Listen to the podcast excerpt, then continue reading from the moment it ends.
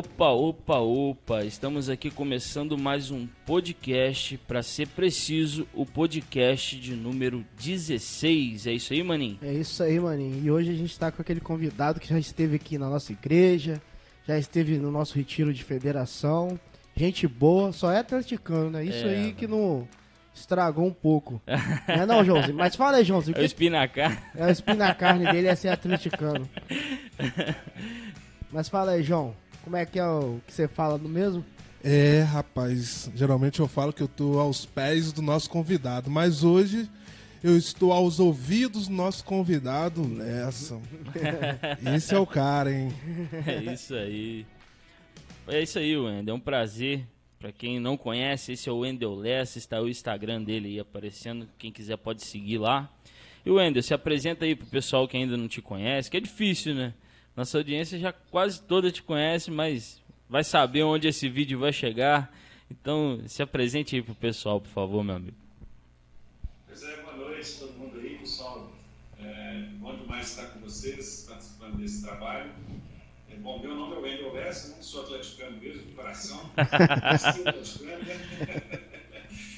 É, sou do interior de Minas Gerais, norte de Minas Gerais, Montes Claros. E, pela graça de Deus, tenho andado ali por esse país, conhecendo muitos irmãos, irmãs, igrejas, irmãs, é, e levando a palavra de Deus, a esperança do Senhor Jesus Cristo, os corações daqueles que estão em busca da verdade, né?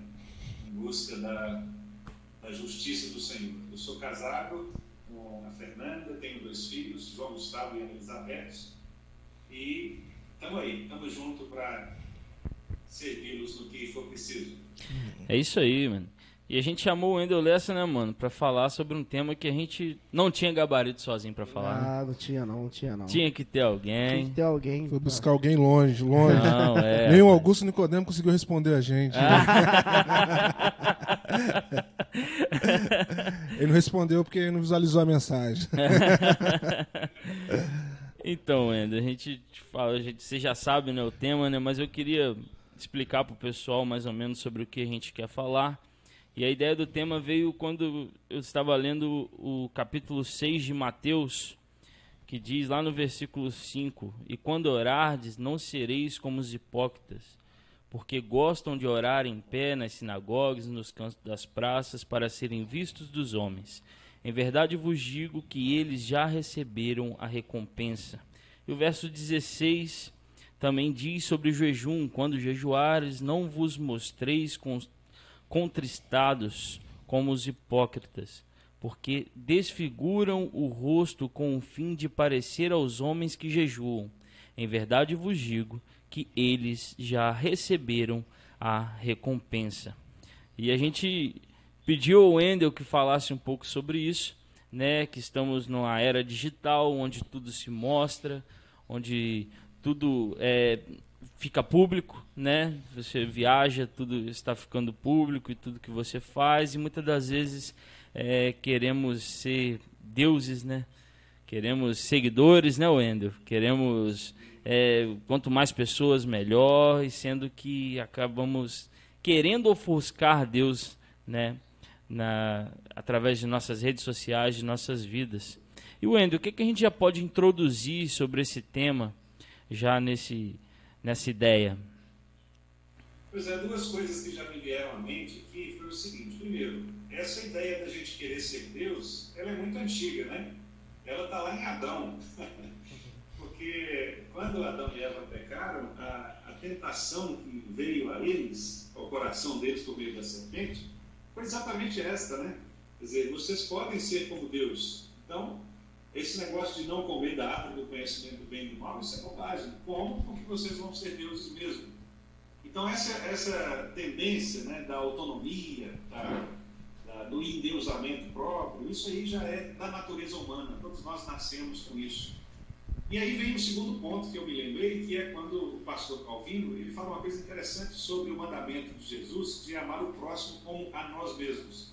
Calvino explicando esse texto, ele fala, olha, é muito coerente que Jesus tenha realmente dito que nós devemos amar o próximo como a nós mesmos, porque nós nos amamos tanto, e se nós amarmos o próximo tanto quanto nós nos amamos, é o suficiente, né? Ou seja, a ideia é mostrar que nós realmente somos, é, por natureza, pessoas inclinadas a, ao endeusamento próprio, à autojustiça. Né?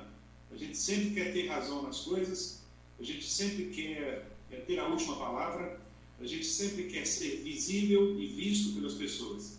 É, e para concluir esse ponto aqui, é, um outro exemplo interessante que eu ouvi de um pastor muito conhecido, o Donald Carson, uma vez ouvindo uma palestra, ele disse algo interessante. Ele falou: olha, você quer saber o quanto você se valoriza? É só você pegar um álbum de fotografias antigo, lá da sua formatura, né?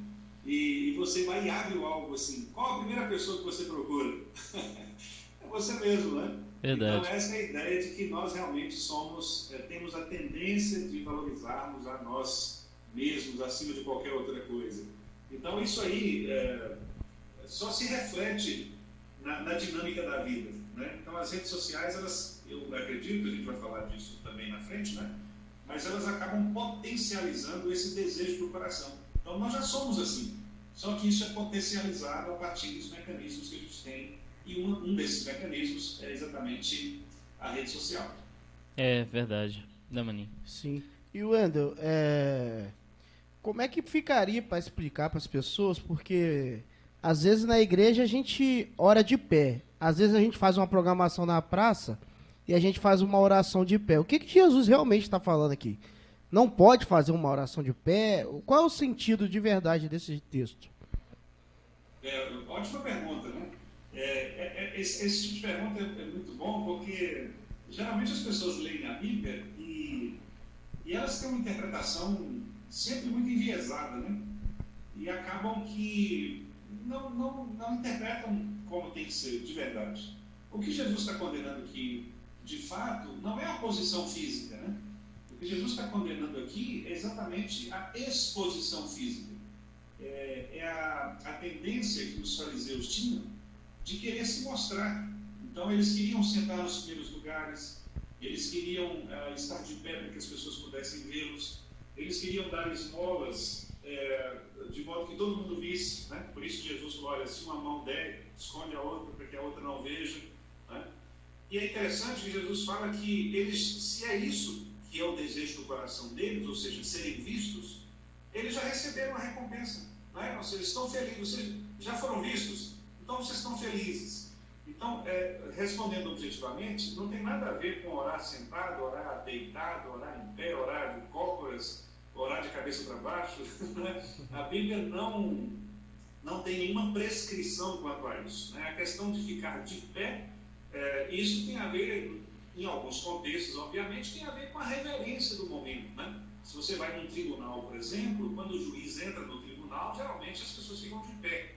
Quando você está numa palestra importante, a pessoa, o convidado famoso chega, as pessoas ficam de pé, aplaudem. Então, naturalmente, o ficar de pé tem uma, um quê de reverência, de importância do momento. Né? Mas isso não tem nada a ver com você estar na sua casa, orando deitado na sua cama, orando na rede, orando sentado, orando de joelhos, orando de pé. Então, a Bíblia não prescreve um modo é, como nós devemos orar, no, no sentido físico, né? Mas, é, então não é esse o sentido do texto. Jesus não está tá se referindo a isso. Ele está condenando aqui uma atitude arrogante, é, uma atitude autônoma, é?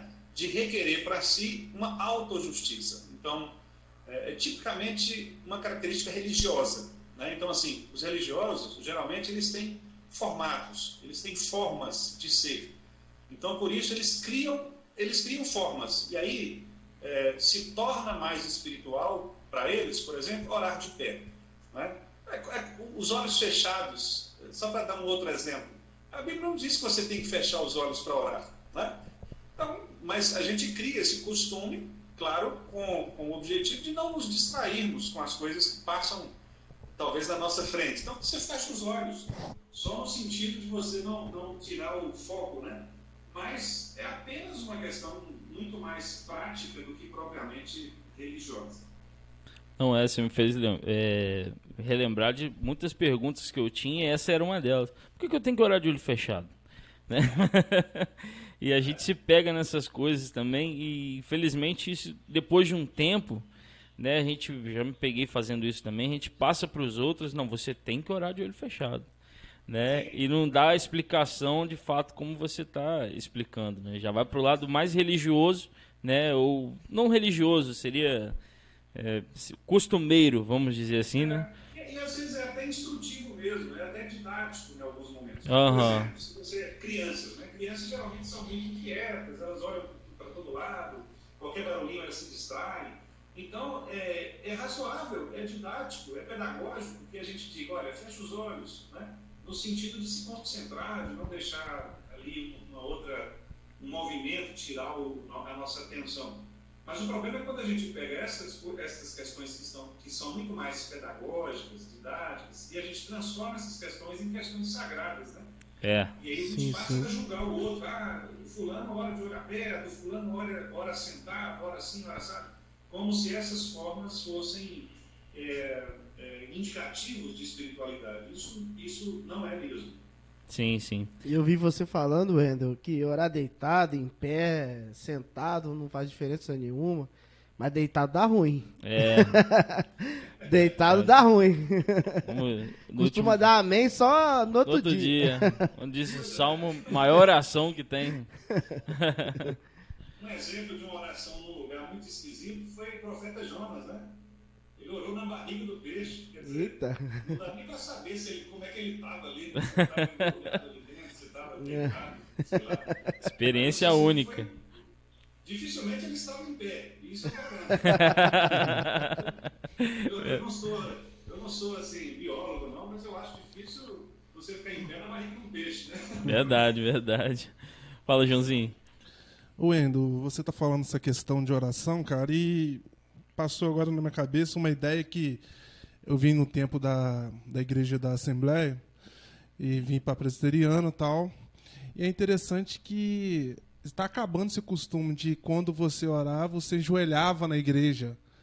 Tipo assim, você chegava pro culto, você enjoelhava e tipo assim, era uma, tipo como uma ordem. Só que hoje você também vê que as pessoas entram na igreja e nem faz uma oração nem enjoelhado, nem sentado e nem em pé. Por que será disso? Será que as pessoas estão ficando mais no. Tipo assim, ah, a oração vai ser uma coisa normal, uma coisa assim, que está dentro do, do roteiro do culto, do meu culto com Deus. Então, é, eu- eu acho, primeiro, a oração deveria realmente ser uma coisa normal. Uhum. Porque orar é, deve ser algo, algo comum na nossa vida, né? Rotineiro, toda hora. Então, é, do mesmo jeito que a gente fica toda hora abrindo o WhatsApp, né? Para ver se tem mensagem respondendo às pessoas, a gente deveria também falar com Deus. É como se Deus estivesse falando conosco toda hora e a gente respondendo para Ele toda hora. Ou o contrário, né? A gente perguntando para Ele toda hora, mandando WhatsApp aí, né? E, e Deus nos respondendo. Quer dizer, então, essa interação entre pai e filho, ela deve ser normal, deve ser comum. Agora, é, em se tratando do culto público, ou de um lugar específico onde a igreja se reúne, é, eu acho que talvez essa, essa forma, esse modelo né, mais informal que, que nós temos adotado em alguns contextos, pegando o que você falou, talvez reflete um pouco da, da indiferença, do, do nosso, do nosso estilo moderno de ser, moderninho demais às vezes de ser. É, Isso pode ser perigoso. Né? Então, eu, eu sinceramente, eu, eu não sou muito favorável a, a, a gente medir é, espiritualidade ou relação com Deus a partir de dessa, dessas, dessas formas. assim. Não necessariamente quem não ora ao entrar é, reflete algum tipo de, de ausência de espiritualidade. Talvez alguém que ore ao entrar, por outro lado, também possa demonstrar e faça isso apenas mecanicamente. Né? Então, quer dizer, o, o que eu estou tentando mostrar aqui é que, como nós sabemos, Deus vê o coração. E o coração a gente não consegue ver. O que a gente consegue ver é o exterior. Então, tratando do que você perguntou, é, olhando para a questão do exterior, o que eu vejo é que às vezes falta assim, é, reverência. Né? Reverência no sentido de considerar aquele momento um momento especial, um momento específico, um momento grave, em que o povo de Deus está reunido ali, né, para um momento especial com Deus. Então, nesse sentido, eu concordo com você. Eu acho que nós deveríamos resgatar é, essa forma mais reverente, né, de ao entrarmos na igreja, é, por exemplo, evitarmos conversas, é, muitas conversas, conversas paralelas, às vezes alto demais, né? andar para cá e para lá. Quer dizer, não, não por conta do espaço em si. A gente sabe que no Novo Testamento não existe mais essa ideia de templo. Né? Então, não é por causa das quatro paredes, mas é porque o povo de Deus está reunido ali na presença de Deus. Né? Então, nesse sentido, num culto solene, num culto público, eu acho que você tem razão. Talvez nós devêssemos é, demonstrar um pouco mais de cuidado com relação a essas coisas, mas sempre fazendo aquela ressalva. Nunca usando isso para medir a espiritualidade das pessoas, né? porque talvez a gente tenha modelos formais muito bem construídos, muito bem, bem rigidamente estabelecidos, mas que não refletem uma espiritualidade sadia. Há dois exemplos bíblicos que mostram isso. Ah, Apocalipse 2, quando trata da igreja de Éfeso, Jesus elogia a igreja de Éfeso por ter uma teologia muito boa, por serem irmãos é, teologicamente muito bem preparados e aparentemente terem um culto também muito bem elaborado.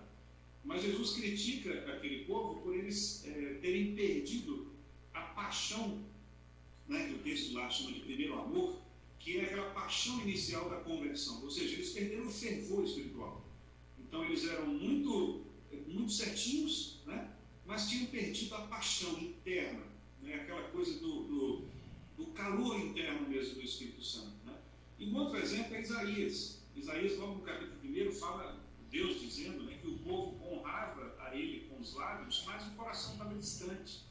E ali naquele texto mostra que o culto era um culto formal. Né? Eles faziam tudo direitinho, mas era um culto que estava distante do Senhor. Tem muita gente que usa isso para defender um culto bagunçado, né? Ah, então se é assim, se vale sinceridade, vamos fazer de qualquer jeito. Não é isso que eu estou dizendo, absolutamente.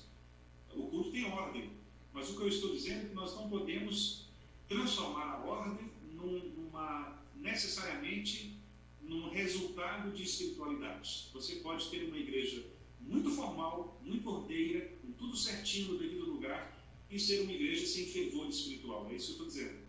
E é nisso que a gente precisa tomar cuidado, para não nos escorarmos nas formas e acharmos que elas por si só garantem a nossa proximidade com Deus. Quase sempre não garante. Né? E a gente vê muito isso, por exemplo, na crítica que Jesus faz aos fariseus, como o texto que nós lemos aí na, na, na introdução, né? Lá de Mateus. Jesus critica exatamente isso. Eles eram muito bons. Eles eram muito bons quanto a guardar a lei, evangelizar, dar os dízimos. Mas faziam isso às vezes mecanicamente, sem fazer com a devida piedade. Né? E é esse ponto que a, a, a gente precisa tomar cuidado. Não, é interessante você falando sobre isso aqui, né? Eu tô, que você falando não se escorar nessa, nessas coisas. E eu me lembrei do, do pastor Evandro, né, um convidado nosso que a gente teve, que a gente perguntou para ele, rapaz, essa questão aí das lives, né, que muita gente criticava e agora, ah, não, isso é coisa de igreja que, que é, é como essa igreja que, né, mais renovada aí, essas novas novas é, novas pentecostais, isso, tal, que não sei o que. Aí o pastor Evandro falou, rapaz, eu tô dando risada, porque o que eles criticavam antes, agora eles estão tendo que fazer igualzinho, do mesmo jeito, né? Então é exatamente isso, né? Não dá pra gente julgar. Talvez estavam até fazendo para se mostrar, mas talvez não. Não dá pra gente saber, né? E hoje todo mundo depende da tecnologia, né? Você teve na nossa igreja, vi pregações já que talvez você não daria para você estar presencialmente, e esse ano você veio, né? Pregou via Team Link e tal, e a gente está aí, né, inserido nessa tecnologia. Fala, Maninho. E, pastor, é, eu tô pensando aqui, agora vai entrar no assunto mais. Acho que pode ser mais polêmico, não sei se vai ser ou não. Mas hoje em dia as igrejas fazem trabalhos para fora, é, ajudam, às vezes, dão cesta básica àquelas pessoas que precisam. É, ajuda alguém que está passando por muita necessidade na Ações rua, sociais. faz ações sociais. E aí a pessoa faz isso hoje em dia e pega, posta no Instagram, posta no Facebook. O que, que você acha? Isso é uma forma de, de, de se estar se mostrando demais ou não? Como é que você pensa em relação a isso, pastor? Pois é, de novo, eu acho que entra na questão da motivação do coração, né? É muito difícil a gente julgar é, A ou B. É, nós não temos, aliás, não, não é difícil, é impossível. Nós não temos condições de julgar o coração. É só Deus vê o coração. Né? Então, é, às vezes a pessoa ela fez uma ação social, um trabalho evangelístico, um trabalho. E às vezes ela quer postar ali unicamente com o objetivo de realmente mostrar que o evangelho tem avançado de várias formas, em várias frentes. Mas pode ter outro que colocou por essa motivação que a gente leu aí de Mateus, né? ou seja, só para ser vistos pelos homens, para ser glorificados pelos homens. Então, quem vai julgar de fato é, o coração é Deus. O que eu poderia dizer, para não parecer que eu estou fugindo da, da resposta? Você não fica aquela coisa, o cara voltou, o cara. Né? Tá? É, a resposta, o que eu acho é que a gente tem que ter sabedoria mesmo e, e evitar uma, uma exposição muito, é, assim, que grite muito né, a- a- aos ouvidos e, e aos olhos das pessoas. Porque é, Jesus nunca fez muito estardalhaço né, nas coisas que ele fazia. Tudo que Jesus fazia era público, os milagres eram públicos, as pessoas viam. Então, se a gente for comparar nesse sentido, a publicidade que a gente dá aos nossos trabalhos, ela é normal. Jesus fazia isso, Jesus curava as pessoas em público. É, raras as vezes em que ele curou pessoas, por exemplo, dentro de ambientes fechados. Né? É, mas geralmente ele fazia isso para todo mundo ver. Né? Claro que ali tinha um objetivo muito específico, a gente sabe disso, né? que os milagres de Jesus tinham muito a ver com o, a, a ideia de dizer que ele era Deus. Né? Então, o judeu ele, ele sabia da história do Antigo Testamento, sabe Jesus como o nosso, ele é muito parecido nesse aspecto. Né? Jesus fazia eh, os milagres publicamente. Jesus não escondia as coisas. Né? Eh, As pessoas viam, tanto, tanto ele usavam exatamente de fazer essas coisas. Então eu não vejo problema de, de a igreja, de os crentes também publicizarem os seus feitos. Agora, eu acho que é preciso ter prudência nisso. Né? Exatamente para não parecer eh, vaidade, soberba. Porque às vezes assim, a gente sabe, por exemplo, que há igrejas que têm um poder aquisitivo, eh, de, de acesso, de penetração na sociedade muito maior do que outras igrejas. E quando elas usam talvez esse poder econômico né, para isso, gerar né, noutras igrejas uma, uma sensação ruim. né. Então eu acho que a palavra-chave aí é prudência. É possível sim a gente publicizar os nossos feitos sociais, mas com cuidado e sempre examinando por que, que eu estou fazendo isso? Qual a minha motivação para por esse trabalho? É realmente para mostrar a divulgação do Evangelho ou é só para que eu fique famoso? Né? Para que eu tenha mais seguidores, como, como a gente colocou aí no início? Não, é verdade. É verdade. A gente tem que ter muito cuidado. Como falou lá no coração, é enganoso demais. Né, Joãozinho? Fala pra nós. É, que nem o meu, o meu é enganoso. Eu sou vascaíno, aí fica nisso daí. Entendeu? É, mas, o Wendel, tá- já que nós estamos falando nessa parte também, entrar um pouquinho de novo para dentro da igreja, por que que muitas, algumas vezes acontece da gente tirar foto do culto quando, da igreja quando tá cheia de pessoas? A gente tira foto e posta no Facebook, no Instagram, e quando tá vazia a gente não tira foto também. Por, Pois é, é, é a vergonha, né? Ah! Agora você no tela aí. vergonha. Você- A gente tem, a gente tem vergonha de tirar e dizer para as pessoas, olha, minha igreja é só isso aqui. Né? E às vezes, não é, eu estou falando isso, todo mundo tem isso, pastores têm isso. É, você quer mostrar o das coisas. Esse ponto é, é muito bacana, porque a Bíblia ela dá uma. é, é, a Bíblia é fantástica mesmo, né?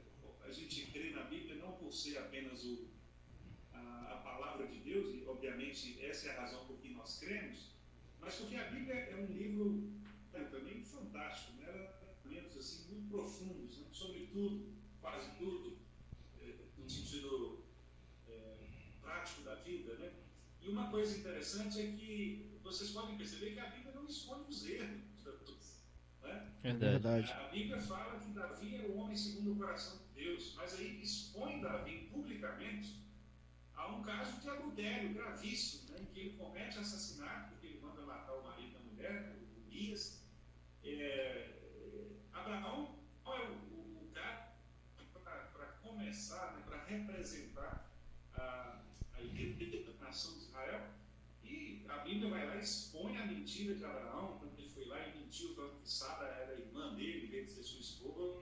Quer dizer, a Bíblia não esconde coisas, a Bíblia não esconde a nossa condição de, de pecadores, é, a nossa condição vergonhosa. Né?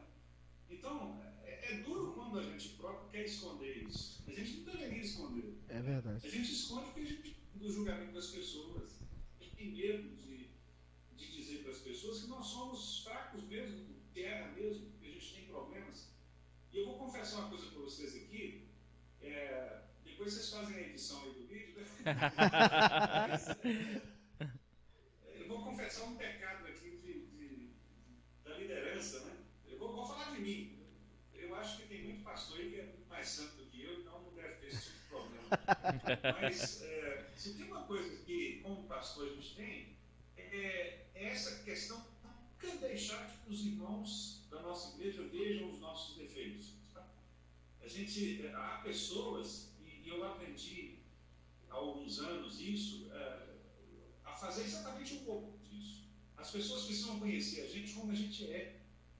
é elas, elas precisam ver também as nossas falhas.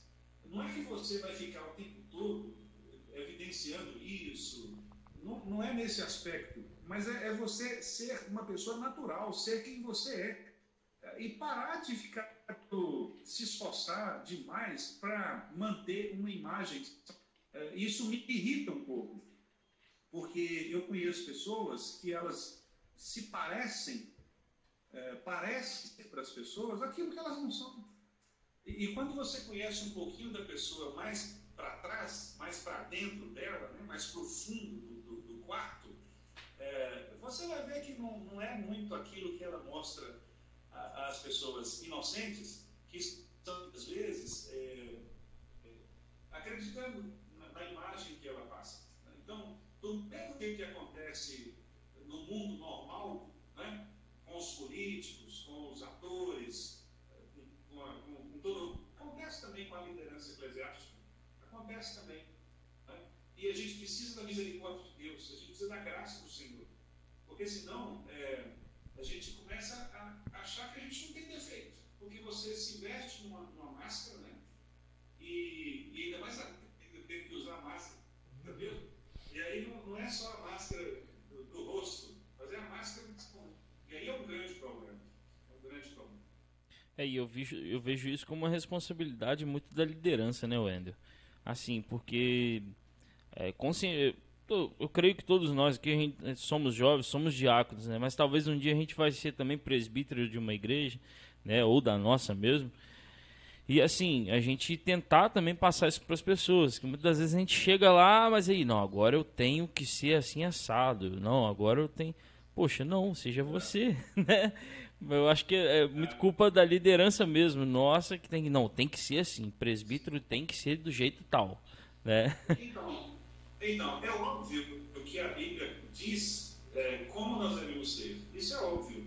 É, veja, Paulo deixa muito claro é, para Tito e para Timóteo principalmente, como devem ser os presbíteros e diáconos. Sim, então, sim.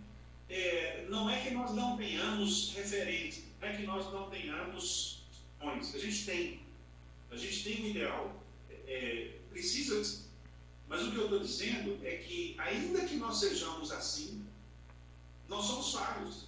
Quer dizer, ainda que a gente tenha tudo aquilo lá que Paulo fala, e, que a gente tem que buscar ser mesmo, nós somos pecadores. Então, é, é nesse ponto que eu quero, que eu quero focar. Né? Porque às vezes a gente acaba levando para um, um lado ou outro, para um dos extremos. A gente se apega de, de moralismo, né? Ou seja, é, ser daquela forma e ali só se for assim, nada mais, você não tem erro, etc. Ou então a gente se apega falso moralismo, por outro lado, que é o reflexo disso, que é quando diz, ah, não, então a gente pode ser de qualquer jeito, que Deus é o Deus da graça, Ele nos perdoa. Davi, por exemplo, Davi pecou lá e não teve, né? Não. O pecado, ele é sempre, é, deve ser sempre nós deve ser sempre combatido, sempre tratado, disciplinado. Mas o que eu estou querendo dizer é, somos imperfeitos. Então, do mesmo jeito que Abraão pecou, Moisés pecou, Davi pecou, Paulo pecou, né? e nós também pecamos como líderes. E o que nós não podemos fazer é esconder isso. Né? Assim, os nossos defeitos, os nossos pecados fazem parte da nossa vida. E aí ficar tentando esconder isso. Né? Então, às vezes, o cara ele é, um, ele é um mau marido, ele é um mau pai, por exemplo, mas chega na igreja e veste com uma capa de, de, o melhor marido do mundo, o melhor pai do mundo. Né? E a família está careca de saber que o cara não é nada daquilo. Sim, sim. E aí um dia ele passa vergonha, né? Porque mais cedo ou mais tarde o filho fala alguma coisa, a esposa confessa alguma coisa para uma irmã, etc. Então, eh, nós temos que ser quem nós somos, de verdade, com os nossos defeitos e também com as nossas qualidades. É isso. Sim, sim. Sim. Fala, Maninho. É, e Wendel, você, a gente João tinha até falado no início já da questão de orar de joelho. Antigamente na igreja tinha muito isso. E hoje se perdeu também, as pessoas chegam na igreja e nem oram. É, eu acho que a gente vive num, num, momento que tudo é meio extremo. Ah, não, isso era bobeira, então a gente também não faz, né? É, e, e, tem os mais velhos, às vezes, na, os mais novos hoje são revoltados, também não fazem isso. E uma coisa que se perdeu, e eu vendo aqui no, no versículo 16, foi a questão do jejum. Isso se perdeu muito durante o tempo também. Parece que o crente não precisa fazer isso, é, não deve fazer isso. Entendeu? Como é que você vê isso, essa questão do jejum? É uma prática que tem que entrar mais na vida do cristão ou não? Ele pode continuar de boa? Então, é, a Bíblia prescreve aquilo que nós da, da teologia chamamos de meios de graça, né? que, como o nome já diz, são, são meios, são veículos, são maneiras de nós alcançarmos a graça do Senhor. Não alcançarmos no sentido de, mérito, né? de, de, de barganha, mas de termos agraciados pelo Senhor. É, e o que a gente vê é que as Escrituras prescrevem, então, alguns, algumas formas. A leitura da palavra é uma delas, e isso é muito claramente expresso em toda a Escritura. Né? Nós precisamos da palavra de Deus em nós. É, o Salmo 119 ilustra isso com uma clareza impecável. Né? É, o valor da palavra de Deus, da lei de Deus, dentro do Senhor no coração do crente. É, o segundo é a oração. A oração é o meio nós respondemos a Deus, nós vamos até o Senhor. Isso também é extensamente mostrado nas Escrituras, inclusive na vida do próprio Jesus Cristo, né? quando ele orava ao Pai, inclusive em nosso favor. É, e a gente tem também a, a, comunhão da ceia do Senhor, da mesa do Senhor. Né? A, a ceia do Senhor é uma forma de nós estarmos juntos, coletivamente alinhados, unidos ali como igreja, como corpo, para nos alimentar daquele, daquele ato simbólico, né, que é o pão e o vinho, que representa o pão, é, representa o corpo e o sangue de Jesus Cristo, que aponta tanto para o sacrifício quanto para a esperança. Né? Ou seja, Jesus ele morreu por nós e nós o aguardamos é, retornar para que nós definitivamente estejamos com ele nos céus. Então, esses são chamados meios de graça. É, o jejum ele tem uma, uma especificidade interessante. É, o jejum, geralmente, ele era convocado ações específicas, de, quase sempre situações de calamidade. Então, às vezes o povo estava com uma, uma guerra, uma, alguma peste, algo assim. Então, o jejum ele era conclamado. Né? E aí as pessoas com rito, todo um processo de preparação para o jejum. No Novo Testamento, é, isso também permanece, mas você vê que no Novo Testamento já há uma, uma, uma é, um apelo menor, por assim dizer, em relação ao Antigo Testamento. O que não significa que nós não tenhamos o jejum. É, o jejum, na verdade, ele precisa ser feito, inclusive os nossos, o nosso princípio de liturgia né, da Igreja do Brasil, do IPP, prescreve isso, que em tempos de calamidade, em tempos de dificuldades, em situações extremas, o jejum ele deve ser praticado pelo povo de Deus. E tanto isso é verdade que o próprio Supremo Conselho, né, na pessoa do, do seu presidente, o Roberto Brasileiro, é, emitiu né, recentemente alguns, proclamações de jejum nas igrejas presbiterianas. Então, quer dizer, é, o jejum deve ser praticado, ele, ele de fato é uma maneira de nós nos aproximarmos do Senhor, mas ele não pode ser como uma prática necessariamente, é, é, digamos assim, rotineira. Né? Não é como ler a Bíblia e como orar, por exemplo. É, embora individualmente nós possamos fazer isso. Então, eu, como crente, eu, como indivíduo, posso fazer isso diante do meu compromisso com o Senhor. Mas eu não, o que eu não posso é, é obrigar a igreja a fazer isso como se isso fosse uma doutrina necessariamente imposta pelas Escrituras.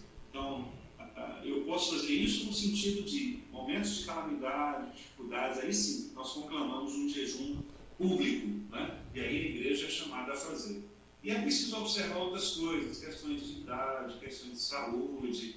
Né? É, é, o, que, o que a questão é, a gente nunca pode transformar essas coisas em, em meritórias por próprias. Né? É, a única coisa que Deus quer, existe em nós de fato, é palavra e a comunhão, que é expressa, no caso, na, na ceia. Né? Mas as outras maneiras né, eh, de, de, estarmos próximos ou de buscarmos a intimidade com o Senhor, elas precisam ser realmente avaliadas. Cada caso é um caso. Então, de novo, respondendo definitivamente, eu sou favorável ao jejum, acho que nós devemos fazer individualmente muito mais do que fazemos. Né?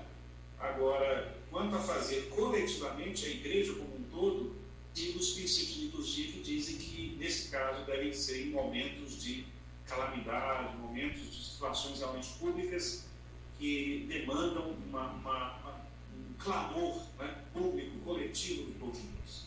Sim, sim. E esse jejum também, né, Wendel? Ele tem que ser, tipo assim, cada um no seu determinado limite, né? Só porque, tipo, uma pessoa faz é, um dia, não quer dizer que a outra tem que fazer. Entendeu? Cada um vai Exato até o, o momento Exato. que aguentar.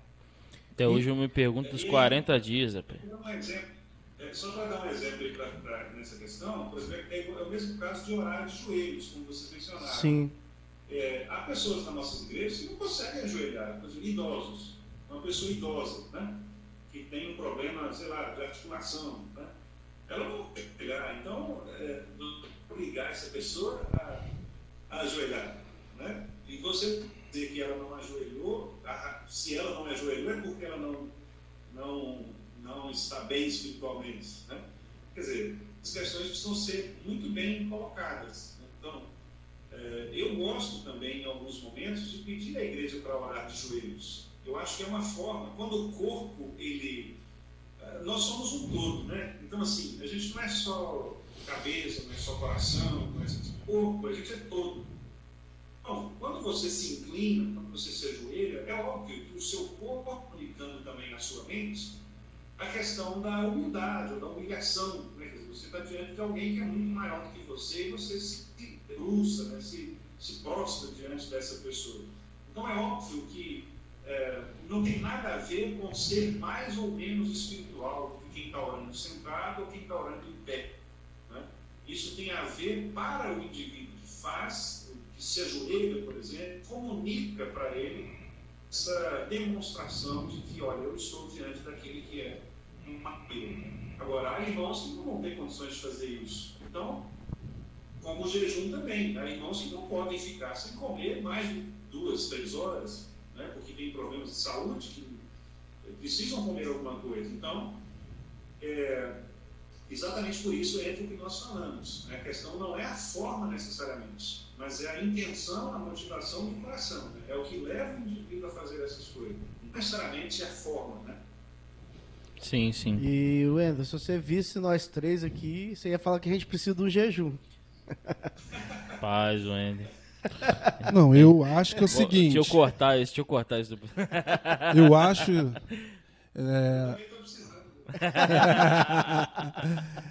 eu acho assim, essas duas fórmulas que você falou aí, nenhuma delas serve pra mim. Eu não posso nem jejuar e nem orar ajoelhar. Não, e, e às vezes faz- é uma questão também de, de bom senso, igual na nossa igreja. Não tem um azulejo ainda, é um chão grosso. Tudo pesa, tudo pesa. Pedir pra ajoelhar é, é dose ali. Né? Eu lembro quando a gente foi ordenado. Vou falar isso, que eu- não foi só eu que pensei isso, não, cara. Quando a gente foi ordenado você. diácono, a gente se ajoelhou diante do conselho da igreja. Rapaz, no final da oração eu já não tava aguentando mais essa ajoelhado. Rapaz, olha. Mas, Não, se é um azulejo aí que dói. mesmo. Fala, Joãozinho. é, essa, essa questão também de jejuar também, ó, que nem que se você vê aí no versículo 16, quando ele fala contra estados, é, que eu vejo assim. Vou dedurar aqui, minha mãe. Ah, não vou ouvir o podcast. não. Desculpa, tia. É que às vezes ela fazia. eh, jejuava e, tipo assim, não tinha aquela felicidade de fazer o jejum. Era tipo assim, o, o pastor lá falava assim, ó, amanhã vocês vão ter que fazer o jejum de tal hora até certa hora. Mas já tava doido pra acabar, pra poder beber água, pra comer um pão, pra comer um arroz, um feijão. E você via que parece que não era legal a maneira que que ela eh, praticava essa questão do jejum. Era Eu também já coração, fiz né? isso, entendeu? Eu já ficava doido já pra acabar, entendeu? Então, assim, acho que também tem que rever um pouco essa nesse versículo 16 também, os momentos, porque, por exemplo, que nem você falou em questão de calamidade. Às vezes o semblante da pessoa vai mudar mesmo. Porque ela. Vamos olhar. Não tem como você ficar. É, tá feliz, fazendo um jejum feliz pelo Covid aí. Você vai ter um semblante diferente. Entendeu? Mas talvez você faça o jejum pra uma outra coisa que é. Vai ser uma notícia boa, alegre, entendeu? E, a, e as pessoas estão tá da mesma coisa, triste. Aí eu fico assim, com meio dúvida nessa situação. É, na verdade, o que Jesus está colocando aqui é o seguinte: é porque eles, lá os fariseus, eles faziam o jejum e depois saíam com aquela cara toda assim de chibenta, né? Pra mostrar, né? Destruída, destruída. fazendo jejum. né? A, questão aqui que Jesus está condenando é exatamente o que nós já, estamos falando aqui já há algum tempo, que é essa tipo assim, ah, eu, eu fiz jejum, então, olha, gente, olha para mim, eu sou, né? Meu doutor, tô todo fraquinho, moço, por que você está acabado de jejum? Ah, eu jejuei a semana toda, pastor. o, o que Jesus está condenando é essa, essa exposição. né? Jesus está falando, olha, tudo bem, você pode jejuar, mas vai, o rosto e tal, e sai normal, não é? Sai feliz da vida. E você não está fazendo isso como penitência. né? Então, jejum não é penitência. Isso é importante se falar. né? Eh, Jejum não é subir de joelho a escadaria de, de alguma igreja famosa, não. não é? Jejum é exatamente um momento que você tira ali para que a sua, que aquele momento que você está dedicando seja um momento especial entre você e Deus.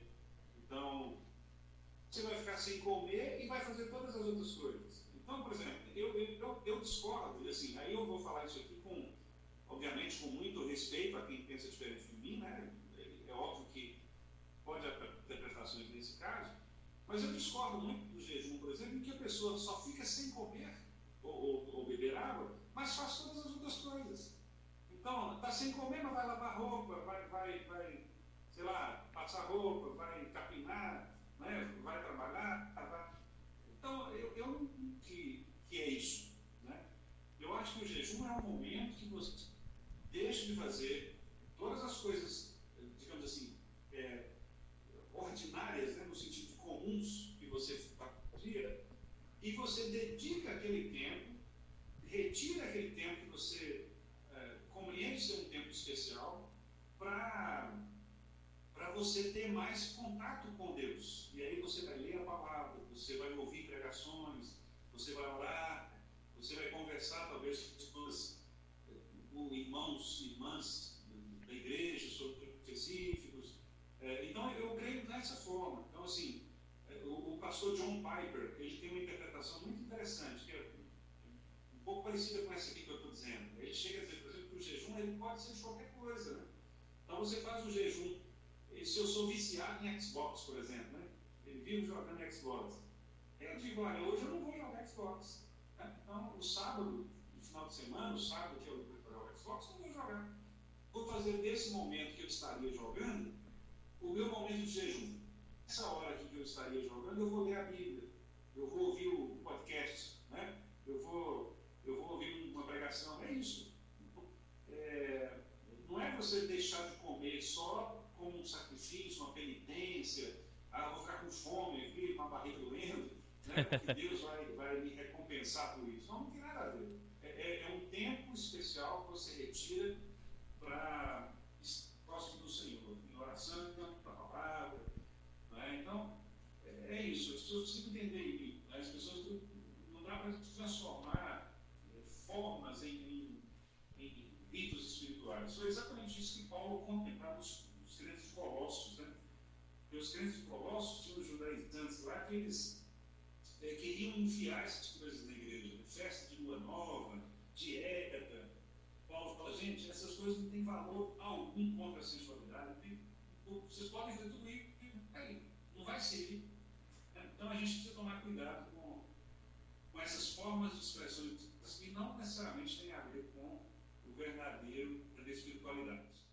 E nem com a gordura, né? O cara pode ser gordinho e toda semana ele faz o jejum dele lá. não, é, não tem, não tem como isso. Fala, João. Não, tô fazendo jejum do arroz, mano. Ah, tá bravo. Aí. Da, jejum do arroz, da, é, da carne, da né? carne. Tá aí, tipo assim, mano. Dá uma segurada no óleo. Eu tá... fico até feliz.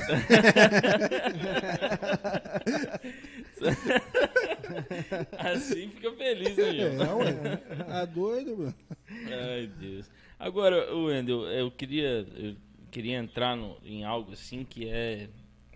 Que tem acontecido, isso é um fato, né? né por, que me deixou assim, me fez refletir muito. Certa vez eu estava vendo uma, uma, uma live, né? E eu, eu conheço a pessoa, um exemplo, vou, vou falar claramente. No grupo de louvor, por exemplo, né? E na, e na live eu conheço, como é, sem, sem ser na live, eu conheço a pessoa, como é que ela vai, como é que ela toca e tal. E em live é totalmente diferente, se arruma melhor, né? A maquiagem já é mais bonita. então eu vejo isso também muito como aonde está o seu coração, né? Você, ah, já que está indo, quando é só para minha igreja, né? Não, de boa, uma roupinha tranquila dá, não preciso fazer minha barba. Agora, quando vai, vai, vai colocar em live, ah não, aí eu tenho que mudar o, a minha maquiagem, é, a, a, minha roupagem, né? Quem eu sou, expressar mais. É, é isso mesmo. É, é, é aquilo que a gente falou, é a tendência nossa de sempre querermos é, parecer melhor do que nós somos. Né? É lógico, não, não, quer dizer que você vai é, andar agora tipo um mal, né, um pulando, mal, fedorento. Né? é, eu até acho que crente, a gente tem que ser modelo, inclusive, nisso. Né? Sim, sim. É, esteticamente falando, né? Ah, for feio, não tem jeito. mas, mas você, pode, você pode se arrumar, você pode né, passar um perfume, você pode pentear o cabelo. Dá uma melhorada, né? né? Não há um mal nisso. Né? Agora, é o que você falou. Quando a gente transforma essas no, no ideal do nosso coração. Né? Então, academia, né? Então o cara malha, pau, malha, e aí posta lá malhando, barriga sarada, aquele negócio. Quer dizer, não é problema o cara malhar, gostar de academia, ficar com o corpo sarado. A Bíblia não condena nada disso. Agora, a questão é, o apóstolo Paulo fala né, que o, o exercício físico para pouco, é de pouco proveito. Né? Claro que ele está falando isso, não é que ele é contra os profissionais de educação física, não. Ele está comparando com o exercício espiritual. O que ele quer dizer é o seguinte: olha, é, se você cuida demais do corpo, mas não cuida do seu espírito, não adianta nada. Então, seria bom se você cuidasse do seu espírito mais do que você cuida do seu né? Então, é muito bacana a gente arrumar, a gente é, procurar estar bem esteticamente, mas sempre nos lembrando de que a nossa relação com Deus, espiritualmente falando, é muito mais importante do que essas questões físicas. Né? Não tem que preocupar também, como eu falei. Sim, sim. É isso aí, galera. É, então, tipo assim, eu fico pensando sobre todo o assunto hoje, sobre a questão de jejuar, orar. Eu vi certa vez até um pastor falando também que, tipo assim, isso é não, não é perigo, é ao mesmo tempo é muito bom, mas ao mesmo tempo é muito perigoso. Tem uma linha muito, como é que pode ser? Tênue, né? É. Muito fina. Você tem que tomar muito cuidado quando você está orando numa praça, quando você está orando em pé na igreja. Cu tomar muito cuidado para que isso não entre no seu coração e vire uma vaidade, uma soberba. Sem dúvida. Então, acho que acho que é muito fácil, é muito fácil, né? que é tem uma, uma expressão muito famosa, né? os pastores sempre citam isso, né? Ele disse que o coração humano é uma fábrica de ídolos. Sim, sim. E, e João, lá, João, quando escreve a carta, a primeira carta, o último versículo da primeira carta é: Filhinhos, guardai-vos dos ídolos. Né? Que é, é, talvez se nós seguíssemos só essa instrução de João, já. porque a gente gosta muito de criar ídolos. Né? É, às vezes, às vezes pessoas, às vezes formas, às vezes ideias. A gente, no fundo, a gente é muito idólatra. Né? E esse é o nosso grande problema. A idolatria não é só imagem, né, escultura. Né? Idolatria é, é, é tudo que está ao nosso redor, pode ser nós mesmos, a nossa família, nosso título, é, nossa formação, nossa igreja, a forma da nossa igreja, o estilo da igreja. Tem muita gente que tem estilos, né? É. Então, se não for assim, tá, mas então, sério isso. Né? A, consultar a vaidade dos nossos corações. Talvez por isso Salomão, lá em Eclesiastes, tenha sido tão, tão assim, é, claro né, com relação a isso. Porque, de fato, a frasezinha dele, ao dizer que tudo é vaidade, é, é uma verdade. Né? Tudo é vaidade mesmo. É, sem Deus, sem as coisas estarem no devido lugar, tudo é vaidade. Né? Sem Deus, o homem é isso mesmo, o vácuo, né? é, uma, é uma vaidade o vácuo é de onde fala, né? é, van, é vaidade, é um vazio, é um balão inflado, né? mas só tem ar, não tem nada dentro ali. E quando explode, é rapidinho. Né? Então, a gente é assim. Às vezes a gente se envaidece com pouca coisa. É verdade. Elogio, nós pastores, exemplo, somos, às vezes somos muito tentados em relação a isso, né? Porque você, às vezes você faz uma boa pregação, uma boa exposição, e aí as pessoas te elogiam, então, tipo, ah, né? E aí o cara já acha, se, se Deus não tiver misericórdia, a gente né? já acha que tem que ser canonizado. e eu. E pastor, você falando isso, eu vou contar até um pecado, viu? Aí. Ouve não, Dorival. Certa vez eu tava. Já contei, eu acho até isso pros meninos. Eu tava na faculdade, né, estudando. Aí tinha apresentação de trabalho, foi a primeira apresentação de trabalho que eu ia ter em sala de aula. E eu depois achar que tô em grupo de louvor, tô pregando às vezes em algum lugar, tô sempre na frente, eu falei, vai ser de letra isso. Já tô acostumado com 50 pessoas, com 100. aí que deu ruim. Foi aí que deu. Foi aí que deu ruim, pastor. É isso mesmo. É isso mesmo. É isso aí, galera. É sim. É, pois. Pastor Wendel, a gente tem um, um, Só vou te pedir para abrir a imagem aí do, do senhor que eu acho que, que saiu. Aqui tá aparecendo para mim. É, tá aqui pra gente tá tá sem tá sem imagem, só tá o a foto, né? Mas é engraçado aqui aparece, aqui tá normal. O meu tá Tenta tirar e tirar e colocar de novo, por favor. Tá, deixa eu ver. Aí. e agora? Agora sim, isso aí. Eu, eu, eu pedi para você fazer isso porque a gente tem um, um, um, quadro final nesse, nesse podcast que é o remédio, né, maninho? É. Não é pro senhor aparecer, não, pastor. Ah, não, é. Explica pra ele, mano, o que, que é o É, a remédio. gente. O Fileto, né? Você até conhece, eu acho, o Bruno Fileto. Fileto aqui. Bruno. Fileto Bruno, quer dizer, daqui Itaperuna. Mas, Ele falou isso, que a- sempre ele falava no final da. é, agora é a hora do remédio. E a gente acabou criando esse quadro. É hora de deixar um recado para as pessoas que vão estar ouvindo a gente sobre esse assunto. Quais os cuidados que deve tomar para que isso não venha acontecer com a gente? Para que o nosso coração não venha criar ídolos ou tomar caminhos que não será, será legal. Então, eu acho que se eu tivesse que escolher um texto, eu escolheria o Salmo primeiro. Né? O Salmo primeiro, ele diz assim, bem-aventurado bom, não anda no conselho dos ímpios, não se detém no caminho dos pecadores e não se assenta na roda dos escarnecedores. Repara que ali é uma sequência de verbos, né? Que é andar, assentar-se, é, é, deter-se e assentar-se. Né? E é uma sequência mesmo de, de, de então, primeiro você, depois você para, que é se deter, né? e aí você se assenta. É, o, o que, o que esse salmo ensina? É que é, a gente é muito levado à situação pelas companhias. Né? É, se você sabe escolher o caminho por onde andar, provavelmente você vai chegar ao lugar que esse caminho leva. Né? Então, você pode escolher um caminho é, ruim, mas obviamente serão ruins. Você pode escolher um bom caminho, e aí eu acho que essa será boa. Então, o remédio, eu penso, é sabedoria para escolher o melhor caminho. Né?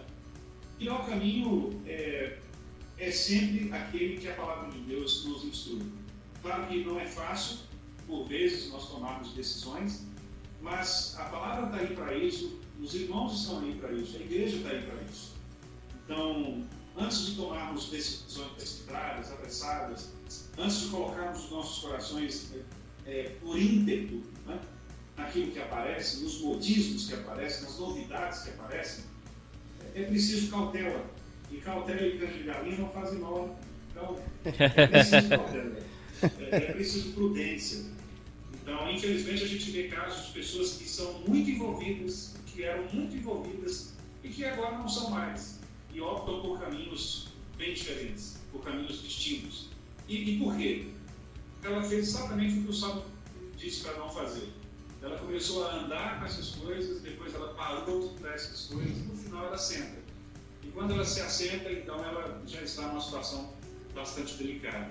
Então, é, muito, antes de você se assentar em práticas que são equivocadas, pecaminosas, erradas, imprudentes, tenha cuidado. Né? Quando você perceber que você está andando meio esquisitamente, meio, meio manco, né? meio assim, você não está muito mais querendo uma coisa nenhuma, ah, já está um pouco cansado, já, não quer mais orar, não quer mais ler a palavra. Esse é o sinal para o crente de que ele precisa, aí sim, nesse caso, ler mais a Bíblia, orar mais, ir mais à igreja, ter mais contato com os irmãos. Por quê? Se não fizer isso, ele vai começar a andar com grupos que são grupos distintos. E aí, daqui a pouco ele para, ele se assenta, e aí, infelizmente, muitas vezes, ele pode até se apostatar da vida. Então, o remédio é ande pelo caminho certo e evite os outros. Show, show. É isso aí, né, galera? Sim, isso aí. Então, pessoal, então aqui a gente encerra né, mais um podcast Sim. pela honra e glória do nosso Deus. E estamos em várias plataformas aí digitais de podcast, né? Fala pra gente, mano, em quais as plataformas estamos no estamos? TikTok, estamos no Deezer, estamos no Spotify, no YouTube. Vai lá, se inscreve no nosso canal para nos ajudar a expandir essa mensagem. É, compartilhe para geral. É, como eu falo sempre, repito novamente, a gente não fala isso para isso, questão da soberba, né, mano? É, Mas sim porque a gente quer cercar vocês de todos os lados, para que você ouça essa mensagem do Senhor, para que chegue ao seu coração e ao coração de muitos que estarão nos ouvindo. é isso aí. E. Pode falar, mano. E o Joãozinho, né? Tem algum recado? Pra... Ah, não tenho recado não, mas eu tenho uma pergunta pro pastor aí, cara. Já que nós estamos falando aí sobre como jejuar e orar. Você tem jejuado e orado muito pelo Atlético? Sofrido?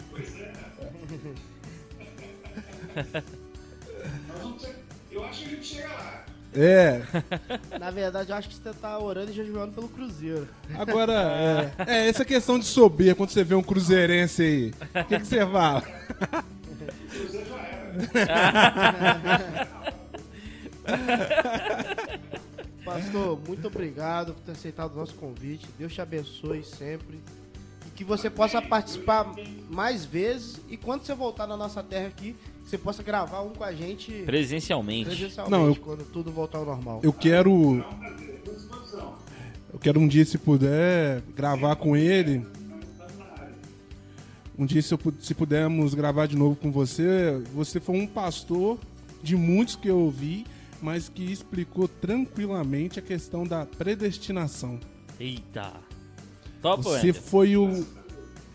Você foi um pastor que explicou claramente que, e foi na igreja presbiteriana da SEAB quando você falou sobre essa situação. Então, se um dia tiver uma oportunidade, queria muito ouvir você falar sobre esse tema aí. É, já tá feito. Assim, só marcar. Estamos à disposição. Beleza, então a gente marca. Vai ser um prazer gravar de novo com você. Como o Elbin di- disse, presencialmente, se puder, vai ser melhor ainda. E nosso podcast que é simples. Pode vir de camisa do Atlético Mineiro que a gente tá de boa. Essa não aqui, ó, do Mengão, ó. ó. Essa não. Sim, sim. Ótimo, ótimo. Gente, fiquem com Deus. Que Deus possa abençoar muito todos que estão aí ouvindo. E que essa mensagem que foi falada possa ecoar no coração de vocês, assim como falou aos nossos corações. Fiquem com Deus e até a próxima, se assim Deus nos permitir. Falou! Valeu. Valeu.